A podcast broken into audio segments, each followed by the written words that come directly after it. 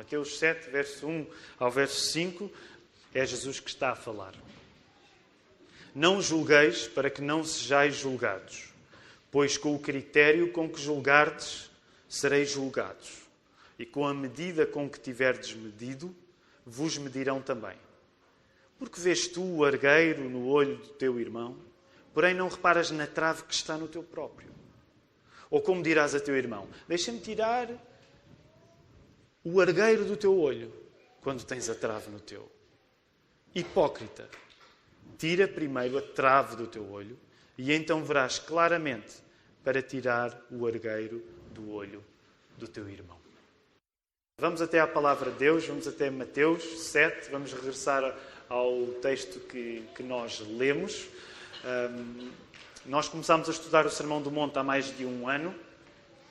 Bom sinal, hoje estamos a entrar no terceiro capítulo do Sermão do Monte, é o último, e desafio a poder comparar. Portanto, Jesus começou a pregar um sermão, é o seu sermão mais longo, provavelmente eh, é o sermão mais longo da sua carreira, pelo menos se nós atendermos a maneira como Mateus o organiza, e, e, e regresse um pouco atrás, folheie a sua Bíblia e veja o capítulo 6, que nós acabámos a semana passada, e veja o capítulo 5, que acabámos há mais tempo. Capítulo 5, quantos versos tem? Força, vejam e respondam. Quantos versos tem o capítulo 5? 48. Quantos versos tem o capítulo 6? 34. Quantos versos tem o último capítulo, que é o capítulo 7 do Sermão do Monte? 29. Animem-se, está quase a acabar. Não é? Está quase a acabar. Um, porque não queremos esquecer algumas das coisas especiais que Jesus nos tem ensinado nesta caminhada do Sermão do Monte.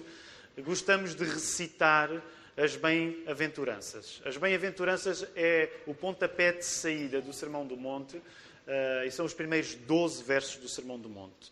E então vamos ter agora a oportunidade de os recitar. Se os sabe, então diga-os com, com convicção. Se não sabe, pondere em poder memorizar estes textos e colocá-los dentro do seu coração. Vendo Jesus as multidões, subiu ao monte e, como se assentasse, aproximaram-se os seus discípulos. E ele passou a ensiná-los, dizendo: Bem-aventurados os humildes de espírito, porque deles é o reino dos céus. Bem-aventurados os que choram, porque serão consolados. Bem-aventurados os mansos, porque herdarão a terra.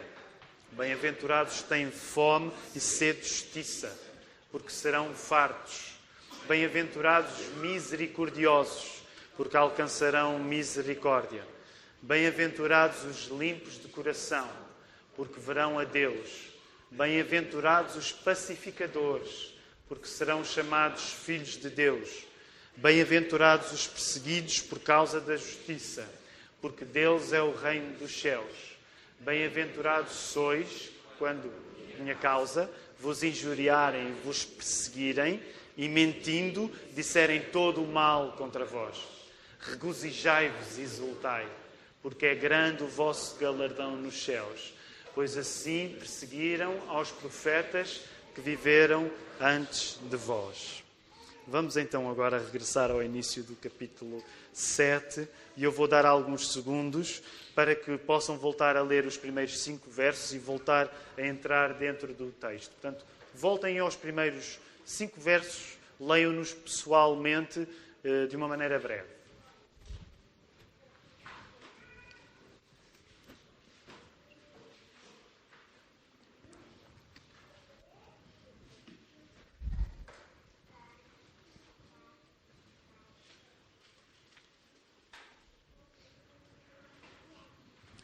Alguns de nós conhecem bem este texto. Eu creio que, mesmo para pessoas que podem não ter crescido num contexto evangélico e que não tenham uma familiaridade tão grande com a Escritura, provavelmente já ouviram falar nestas palavras. Não julgueis para que não sejais julgados. Eh, e eu acredito que não é exagerado nós dizermos que provavelmente este é dos textos na Bíblia mais mal interpretados de sempre. Jesus manda ou não que nós não julguemos os outros? Esta é a pergunta que dá título ao sermão desta manhã. Jesus manda que não julguemos os outros? E eu creio que apesar do nosso Senhor Jesus nos chamar no próprio Sermão do Monte, que nós uh, já lemos, a que as nossas palavras sejam sim, sim, não, não, é verdade que às vezes é possível responder a uma pergunta com sim e com não ao mesmo tempo e isso não ser necessariamente contraditório.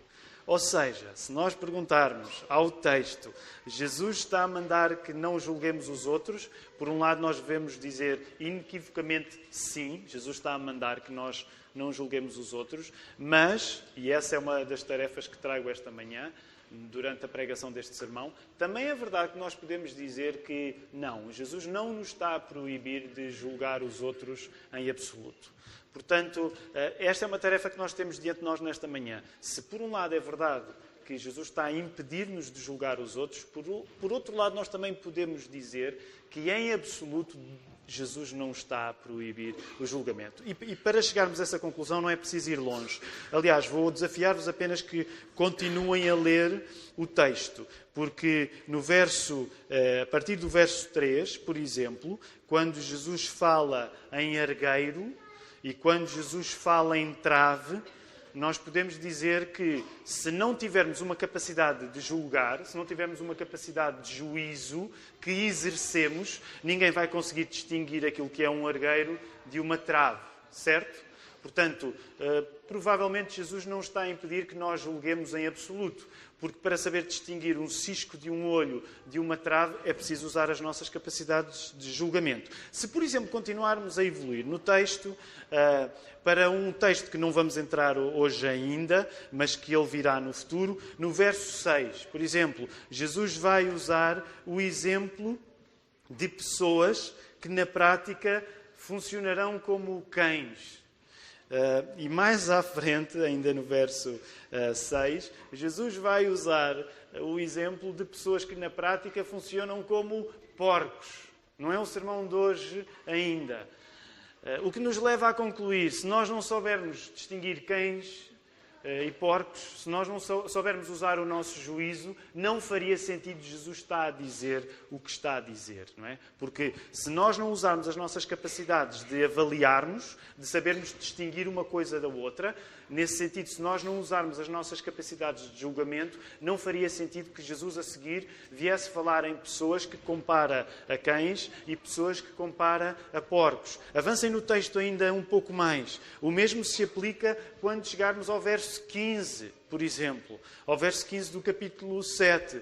Se nós nunca pudéssemos ajuizar as coisas, se nós nunca pudéssemos usar a nossa capacidade de julgamento, então nós não saberíamos distinguir ovelhas de lobos, certo?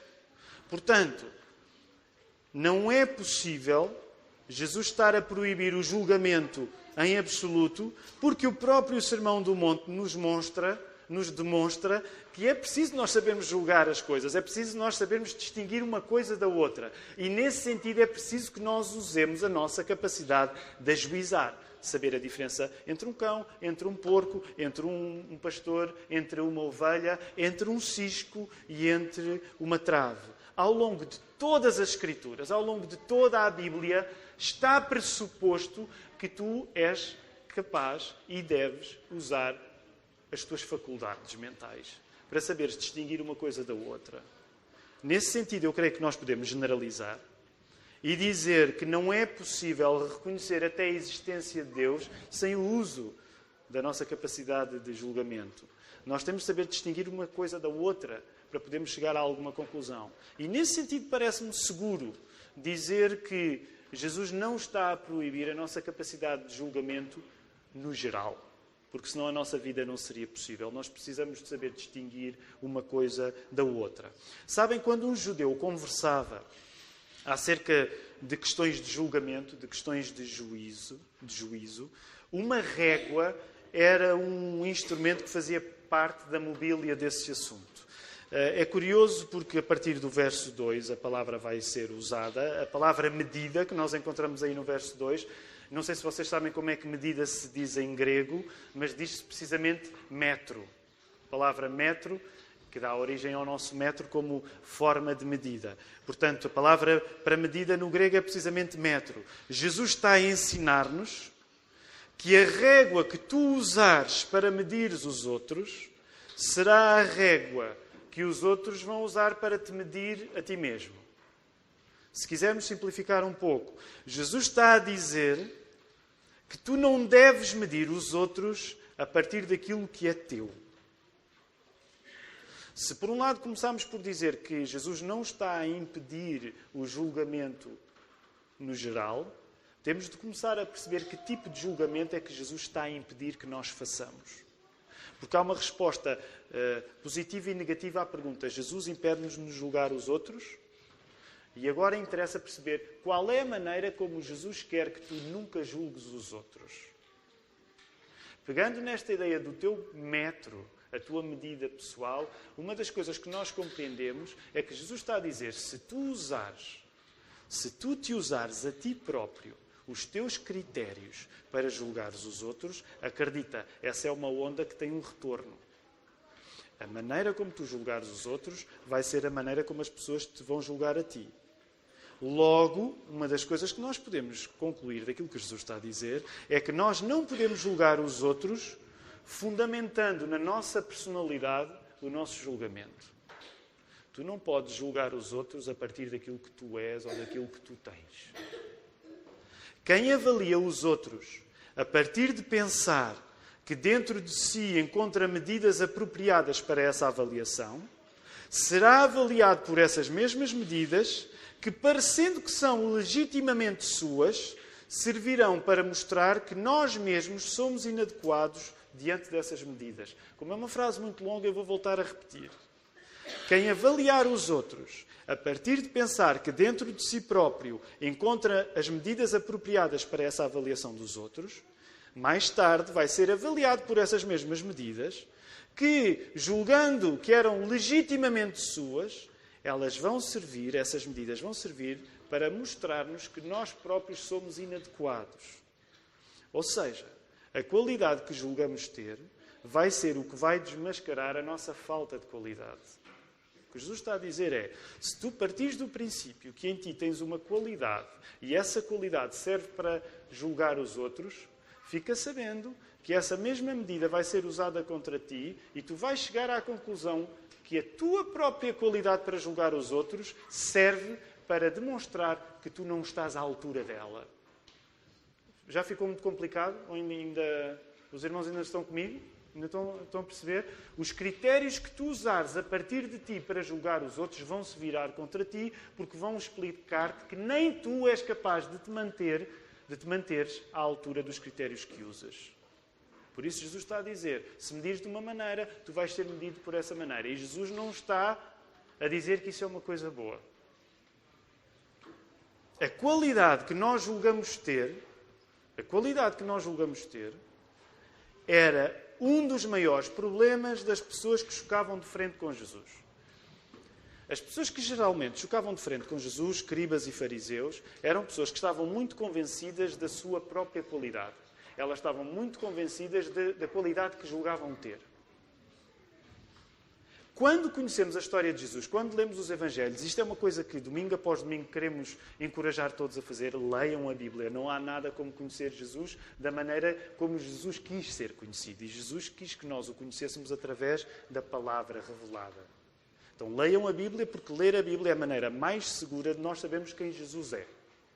Ora, quando nós lemos a história de Jesus na Bíblia, nos Evangelhos, em Mateus, Marcos, Lucas e João, nós constatamos que os adversários mais devotos de Jesus, as pessoas que são mais sérias a ser contra Jesus, são especialistas em justificarem-se a si próprios.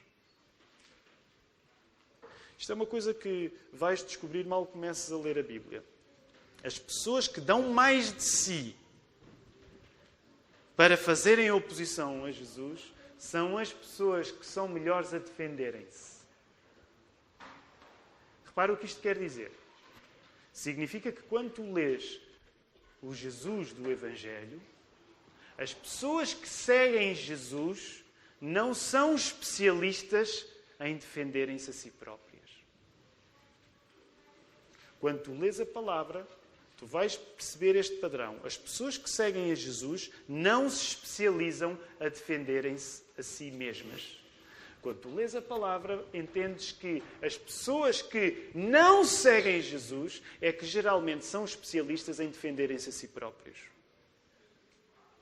Só isto dá um sermão, e não é por aqui que eu vou agora, mas só isto dá um sermão. Só nós chegarmos à conclusão, com a Bíblia aberta, de que os especialistas em se defenderem a si próprios são as pessoas que estão contra Jesus, devia nos fazer parar e perguntar a nós próprios: se eu for, se eu viver tão aflito em defender-me a mim mesmo, eu não estou a evidenciar uma das características do seguidor de Jesus, como a Bíblia apresenta. As pessoas que seguem Jesus na palavra não são pessoas que são especialistas em defenderem-se a si mesmos. Essa característica é uma característica dos inimigos de Jesus.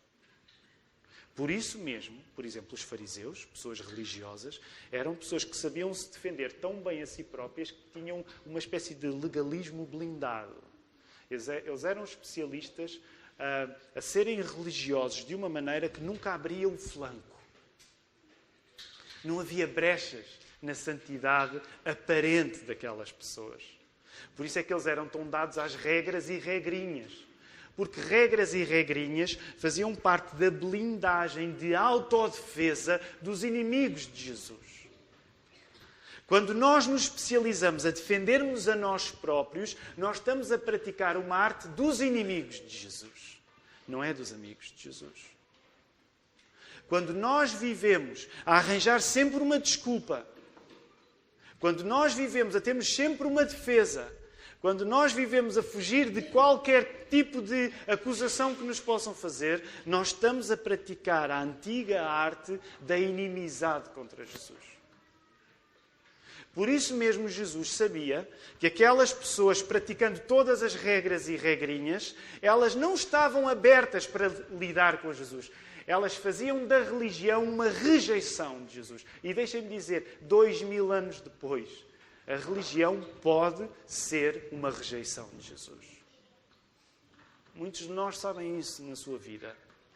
Às vezes, arranjarmos maneira de termos uma vida aparentemente perfeita é o modo de nós rejeitarmos Jesus. Era o modo como os fariseus rejeitavam Jesus. Era ter uma especialização religiosa tão grande que ninguém encontrava falhas. Eles é que eram especialistas em encontrar falhas nos outros.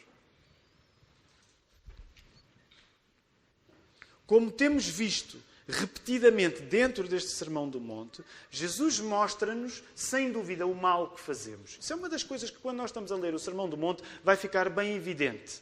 Jesus ataca o problema da maldade que há em nós e da maldade que nós praticamos. Mas quando nós lemos o Sermão do Monte e vimos isso especialmente no capítulo 6, uma das coisas que nós compreendemos é que Jesus não ataca apenas o problema do mal na nossa vida.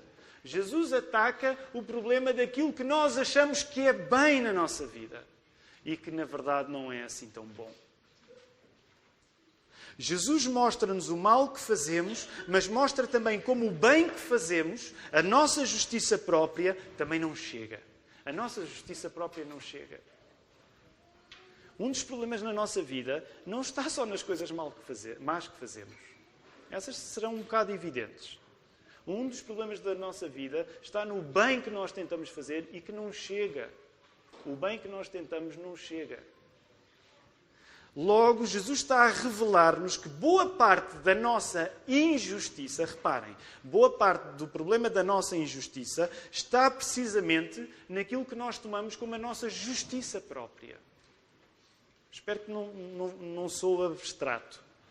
Mas ao longo do Sermão do Monte, Jesus está a dizer que parte da nossa maneira de sermos injustos se vê, se vê no modo como nós defendemos que somos justos.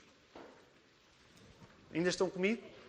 Parte do nosso problema, parte da nossa injustiça, parte da nossa inadequação, vê-se no modo como nós defendemos-nos a nós próprios vê-se no modo como nós defendemos que somos bons. Deixem-me voltar a uma coisa que falámos um pouco na semana, na semana passada. O maior problema do pecado na nossa vida, das coisas erradas que nós fazemos e que nos afastam de Deus, as piores coisas que nós fazemos não são coisas que nós uh, hum, fizemos porque eram más, porque nós queríamos fazer uma coisa má. Eu sei que é uma coisa que temos repetido vez após vez, mas tem de voltar a ser repetida. Os maiores, as, as coisas piores que tu fizeste na vida não, não, não são coisas que tu decidiste, não me interessa, vou fazer uma coisa errada. Isso é possível acontecer na nossa vida. Nós podemos chegar a pontos de desespero tal onde uh, fazemos uma coisa terrível, temos a noção que é terrível e avançamos e fazemos-la. Mas a maior parte das vezes na nossa vida as coisas não acontecem assim. As piores coisas na nossa vida são terríveis, são más, nós caímos nelas porque elas nos pareciam boas. Quando nós começámos, elas nos pareciam boas. Portanto, o que Jesus está a dizer é: grande parte das vezes em que tu és injusto, tu és injusto porque estás a acreditar que és justo. E é aí que o inimigo te enrola, é aí que Satanás te faz cair. Apliquemos isto ao problema que temos diante de nós, o julgar, o julgar os outros. Nós julgamos mal porque nós confiamos na nossa justiça própria. Porque nos colocamos imprudentemente num lugar de um juiz que só Jesus pode ser. Logo, o problema não está só na nossa injustiça, mas está na justiça defeituosa que nós temos. A história não fica por aqui. Reparem o que Jesus vai dizer a seguir. Jesus vai dar o exemplo de um homem muito picuinhas, que, que vê o argueiro no olho do seu irmão. Deixem-me tentar colocar isto de uma maneira popular, sem ser irreverente. Imagina, era como se eu estivesse aqui, está ali o pastor Mark, né? e eu estou a vê-lo hoje, domingo de manhã, pela primeira vez. Uh, e, e, o exemplo é exagerado, mas foi o exemplo que Jesus deu. Eu só estou a reproduzir o exemplo de Jesus. E eu reparo, eh, na minha altura, eu não sei se a palavra ainda existe, mas o, o Mark chegou remeloso à igreja. Okay? Todos sabem que é um chegar remeloso. No Brasil usa-se a palavra remeloso também? Sim? Pronto. Então o Mark chegou remeloso à igreja, não é? E eu fico lá. Pastor Mark, como é que é possível teres vindo remeloso para a igreja? Agora, o que Jesus está a dizer é como se eu tivesse uma baliza espetada nos olhos, não é? E é um exagero. A imagem de Jesus é um, é um exagero, porque não é fácil traduzir a palavra trave, porque ela é, é, pode querer significar um feixe. Ela pode querer significar uma árvore, de certo modo.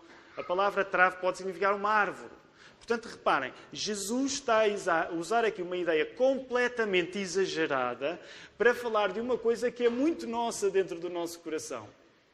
Jesus usa uma imagem que nos parece até disparatada para nos dizer: olha, o disparate não está no exemplo que eu estou a dar, o disparate está na tua vida. Percebem? Por isso é que Jesus usa imagens tão ampliadas, tão, às vezes aparecem até distorcidas. Porque Jesus não quer que nós fiquemos a pensar no exagero da imagem. O exagero da imagem é para ver o exagero no nosso coração. Eu estou cheio de picuinices a dizer, Mark, a fazer-lhe sinal. Arranja aí maneira de tirar as remelas que tens nos olhos. E eu tenho uma árvore espetada nos meus. Portanto, é este o exemplo que Jesus está a dar. E é interessante e não quero levar muito tempo, mas é interessante, porque isto volta a colocar outra vez nos olhos uma boa parte daquilo que Jesus ensina. E a semana passada nós falámos acerca de lutar a ansiedade a partir do que os nossos olhos veem e da nossa relação complicada com a beleza e como nós precisamos passar a olhar como Jesus olha. Como falámos na semana passada, os nossos olhos, quando encantados com a nossa própria qualidade, quando os teus olhos se encantam contigo próprio, tu tornas-te um leitor oftalmológico bastante deficiente. Deixa-me usar esta, este termo com cuidado. Hoje não se pode dizer deficiente, é? mas é intencionalmente que eu, estou, que eu estou a dizer. Quando tu confias nos teus olhos, ao contrário do que julgas, tu não vais ser um leitor muito rigoroso daquilo que a realidade é. Quando tu confias nos teus olhos, e quando tu confias nos teus olhos, quando tu confias na tua qualidade para olhar para o mundo, tu podes chegar a uma circunstância tão estranha e bizarra que é estares a ver as remelas nos olhos do teu irmão quando tu tens uma trave espetada no teu. Alguém que se convence da sua própria qualidade é alguém que vê tão mal ao ponto de querer tirar remelas aos outros com balizas espetadas na sua própria vista.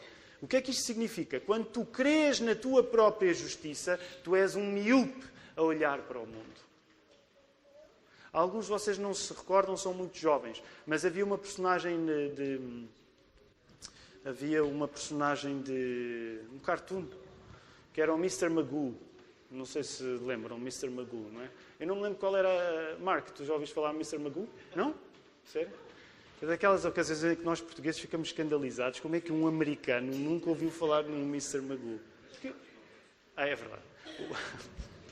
O Mark nasceu no Quénia, é verdade. É americano, mas nasceu no Quénia.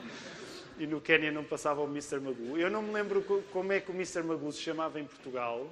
Como é que se chamava em Portugal? Era Mr. Magoo? Mas alguém viu os desenhos animados do Mr. Magoo. O Mr. Magoo basicamente vê muito mal e mete-se nas maiores aventuras porque vê mal. Há uns tempos foi feito um filme, não é grande coisa, mas foi feito um filme com o Leslie Nielsen a fazer de Mr. Magoo. Não sei se vocês viram.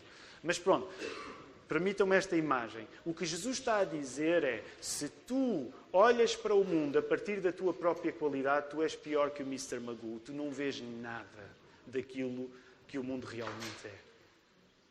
Se tu olhares para o mundo a partir da convicção que tens em ti próprio, tu não vais ver o mundo como ele é, mas tu vais ver o mundo como achas que ele é.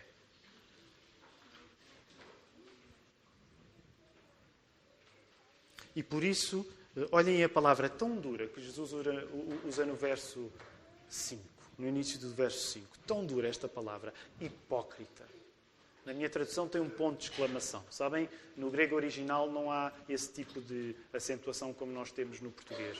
Mas Jesus está a chamar hipócrita e ninguém gosta de ser chamado hipócrita. Porque o que Jesus está a dizer é: se tu acreditares na tua justiça e a partir da tua qualidade tu olhares para o mundo, tu vais ser alguém a viver uma vida falsa.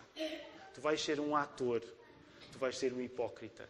Porque era a palavra que se usava para o ator. Tu vais estar a viver uma vida que não é tua. Repara o que isto significa. Vamos aplicar isto à nossa vida.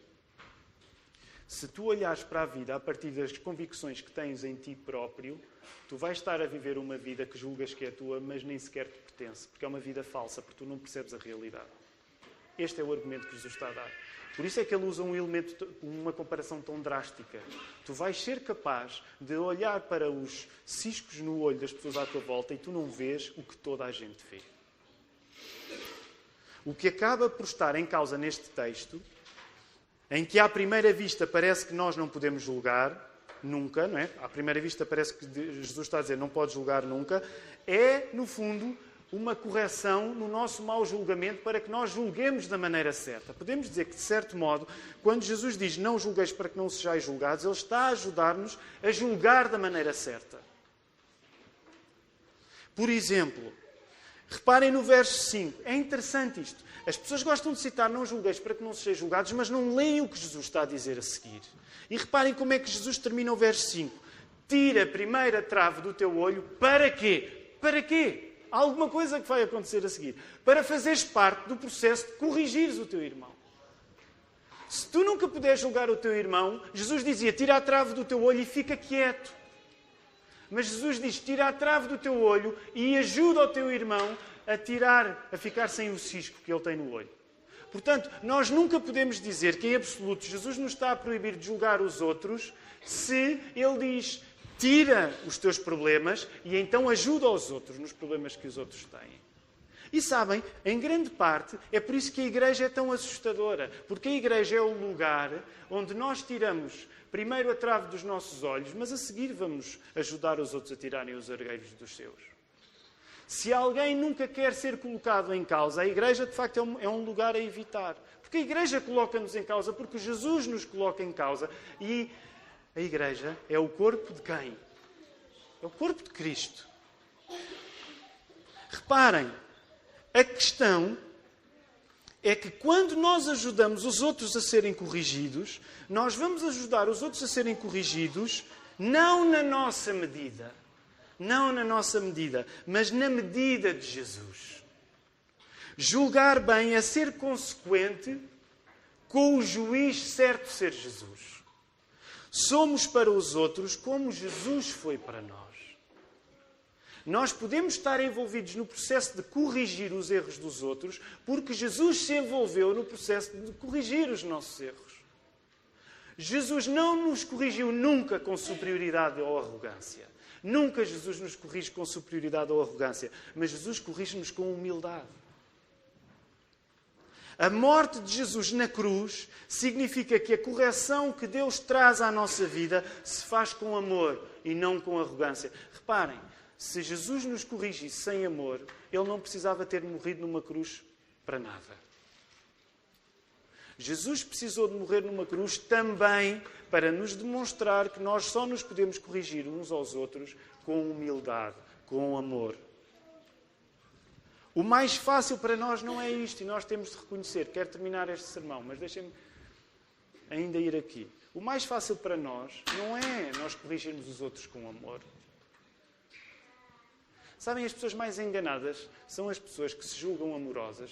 Já, já temos falado muito sobre, sobre isto. As pessoas que se julgam naturalmente amorosas são as pessoas mais perigosas de todas. Porque tomam o amor como uma característica pessoal sua.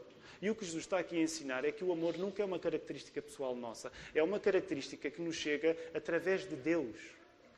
Ninguém sabe amar como deve ser. Nós nem os nossos filhos amamos como deve ser, e são nossos filhos. Portanto, a Bíblia está a ensinar que amor é a coisa mais difícil, mas na qual nós podemos acreditar, porque esse amor nos chegou através de Jesus. O mais fácil para nós, e assumamos isso, o mais fácil para nós é quando nós olhamos para o erro de alguém, olharmos com arrogância, olharmos até, desculpem exagerar, com nojo. Que horror o que esta pessoa foi capaz de fazer.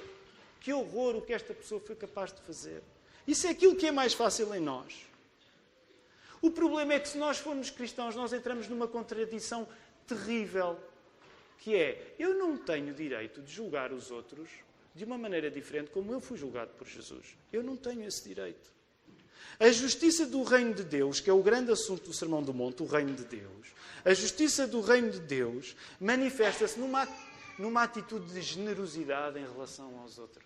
Se Jesus foi generoso, se Jesus foi misericordioso, se Jesus foi perdoador, lembrem-se aquilo que Jesus disse na cruz.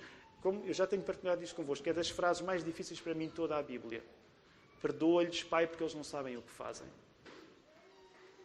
A minha tendência natural é dizer, não lhes perdoas porque eles sabem o que fazem e são maus e estão a continuar a fazer. E Jesus diz, perdoa-lhes, Pai, porque eles não sabem o que fazem. Esta é a maneira como Jesus perdoa. Esta é a maneira como Jesus aborda os outros. Logo, se nós dizemos que fomos alcançados por Jesus, não faz sentido que depois, quando vamos lidar com os outros, lidemos de uma maneira completamente diferente daquela que Jesus lidou connosco. Não faz sentido julgarmos os outros esquecendo como Jesus nos julgou a nós. Jesus proíbe que nós julguemos os outros quando impedimos que nós mesmos sejamos colocados sob o juízo de Jesus. Vou voltar a repetir. Jesus proíbe que tu julgues os outros quando tu impedes que seja julgado por Jesus. Se tiveres sido julgado misericordiosamente por Jesus, só poderás julgar os outros com a mesma misericordiosa, com a mesma misericórdia com que foste julgado. Deixem-me só citar ainda um texto da Bíblia. Até para desmistificar a leitura apressada do não julgueis para que não sejais julgados. O apóstolo Paulo, na primeira carta de Paulo aos Coríntios, eh, capítulo 5, verso 12, ele diz assim: Pois com que direito, havia um problema lá na igreja em Corinto, e o apóstolo Paulo diz assim: Pois com que direito haveria eu de julgar os de fora? Não julgais vós os de dentro, os de fora, porém, Deus os julgará. Expulsai, pois, dentro de vós o malfeitor. Havia um problema e o apóstolo Paulo estava a dizer: há aqui uma pessoa que está a portar mal dentro da igreja e vocês já deviam ter julgado e deitá-la fora. Por isso é deitá-la fora da comunhão da igreja. Por isso é que não faz sentido nós lermos não julgueis para que não sejais julgados como um exercício de não nos ajudarmos uns nos erros dos outros, porque o resto da Bíblia vai contextualizar aquilo que Jesus está a dizer. Portanto, de certo modo, o que está a ser condenado não é o julgamento em si, mas a confiança que nós não temos no julgamento que Deus nos faz a nós. E nasce aqui uma ironia. As pessoas que mais julgam os outros são as que menos se prestam ao julgamento de Deus. As pessoas que mais julgam os outros são as pessoas que menos se prestam ao julgamento de Deus. Agora deixa-me dar-te a boa notícia esta manhã. A boa notícia é que quando tu confias que Deus é justo, quando tu confias que Deus é justo, tu não tens medo que Ele te julgue. Porque Ele vai te julgar com a misericórdia que tu conheceste em Jesus. O facto de Deus ser juiz não nos mete medo, porque este juiz se revelou como Pai.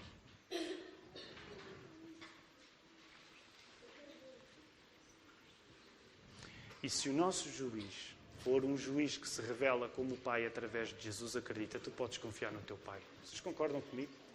Tu podes, tu podes confiar no teu Pai. Se o ju juiz que te avaliar for um juiz que se revelou como Pai através de Jesus Cristo, tu podes confiar. Sabes porquê? Porque Ele revelou que é capaz de te perdoar. Um juiz Pai é capaz de perdoar. E foi isso que nós aprendemos com Jesus. Logo, estou quase a terminar. Nós somos chamados a reformar o nosso caminho antes de termos opiniões acerca de como os outros devem reformar o caminho deles. Sabem? É o último ponto mais exigente. Mas deixem-me dizê-lo. A razão por que os outros nos parecem sempre tão facilmente reprováveis, a razão por que os outros nos parecem sempre tão facilmente reprováveis, é porque se nós olharmos o mundo a partir da nossa qualidade, nós não sabemos quem realmente somos, piores do que julgamos. Se nós olharmos o mundo a partir da nossa qualidade, nós não sabemos quem os outros são. São tão maus como nós somos. E se nós olharmos o mundo a partir da nossa qualidade, nós não sabemos quem Deus é, capaz de perdoar o pecado de qualquer pessoa. Vou voltar a repetir. Quando tu vives a partir da certeza da tua própria qualidade, tu olhas à tua volta e achas que os outros são piores do que tu. E eles não são. Tu é que vês mal. Por outro lado, tu achas que és melhor do que és. Não és. Tu é que vês mal. Por outro lado, tu também não conheces a Deus, porque achas que Deus não te pode perdoar a ti e às pessoas que são tão más como tu. Uma pessoa cheia de opiniões sobre os outros é uma pessoa tenebrosamente ignorante sobre tudo. É pior que o Mr. Magoo. E é uma pessoa perigosa. Sabes porquê? E é aqui que eu quero terminar assumindo aqui uma dificuldade. Há pessoas e pessoas. Há pessoas que rapidamente têm opiniões sobre os outros. Infelizmente, eu faço parte deste grupo. A coisa mais difícil na minha vida não é ter opiniões, é calar as minhas opiniões. Acho que aos 41 anos estou a aprender a ficar mais calado, mas ainda falo demais. Se vocês tiverem dúvidas, perguntem à minha mulher e aos meus filhos, que eu acho que eles nunca dirão. Eu às vezes chego a casa e fico ansioso até o meu pai começar a dar as suas opiniões sobre as coisas. A Ruth nunca me disse: Tiago, estás tão calado, gostava tanto de ouvir a tua perspectiva sobre a realidade. E uma vez mais, como disse a semana passada, nesta igreja há uma data de gente como eu e vou arriscar, se calhar até pior.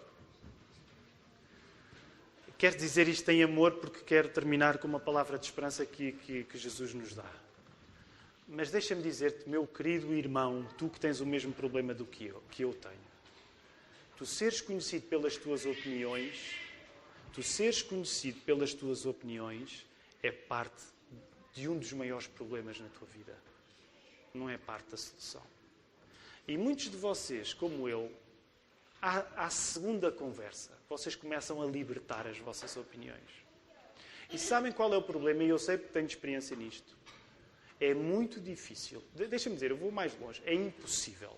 Quando tu vives com tantas opiniões acerca dos outros, acredita, tu julgas que és melhor do que és. Tu julgas que és melhor do que és.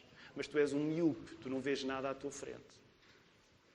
E deixem-me dizer, uma das coisas, estou quase a terminar, mas uma das coisas que, que mais me entusiasma na nossa cultura de igreja é quando há, permitam-me usar esta expressão, e agora vou tentar acalmar-me porque depois começa a ficar um bocado quente, mas uh, quando há aquele discurso português chico esperto, de ah, comigo não fazem farinha. Ah, eu disse logo e eu aconteço. Deixa-me dizer-te uma coisa para te ajudar, porque eu sou tão mau como tu és. Mas se tu quiseres ser um chico esperto nesta igreja, tu vais ficar sozinho porque tu estás a ver tudo mal acerca da vida. Estás a achar melhor do que és, estás a achar que os outros são piores do que tu e não percebes que a pior coisa, tu estás a impedir que Deus possa perdoar pessoas tão más como tu. Por isso é que nós não queremos uma cultura de pessoas que estão sempre certas da sua qualidade. Essa é a cultura dos inimigos de Jesus. Se tu, se tu, no teu dia a dia começas a falar e as tuas opiniões começam a saltar acerca dos outros, deixa-me dizer, eu não quero perder tempo contigo. Porque tu só me estás a dar uma coisa má que eu já tenho em mim. E muitos de nós são assim. À segunda conversa, vocês estão cheios de opiniões sobre os outros. Deixa-me dizer, essa é a arte dos inimigos de Jesus. Eu não quero nada contigo. Porque eu sei o quão difícil, eu sei quão, quão a minha vida tem sido pior por causa de eu exercer essa arte. Repara o que eu te estou a dizer. Eu não te estou a dizer que a Igreja, enquanto corpo de Cristo, não exerce juízo para nos corrigirmos uns aos outros. Exerce. Nós corrigimos uns aos outros, mas nós procuramos corrigir uns aos outros como Jesus nos corrige, em amor. Nós não relativizamos, nós não dizemos que o mal é bem e que o bem é mal, porque a palavra é clara, Jesus é claro. Há diferenças, reparem o quão divertido vai ser os, próprios, os próximos sermões a podermos chamar cães e porcos a pessoas. Que bom irmos para a igreja hoje, vou poder chamar cão a alguém, ou chamar porco, se calhar sou eu. E a Bíblia é clara, mas o que eu te quero lembrar é que tu não te podes dar ao descaramento de seres rápido a ter opiniões acerca dos outros, porque isso é sinal que tu te estás a afastar de Jesus.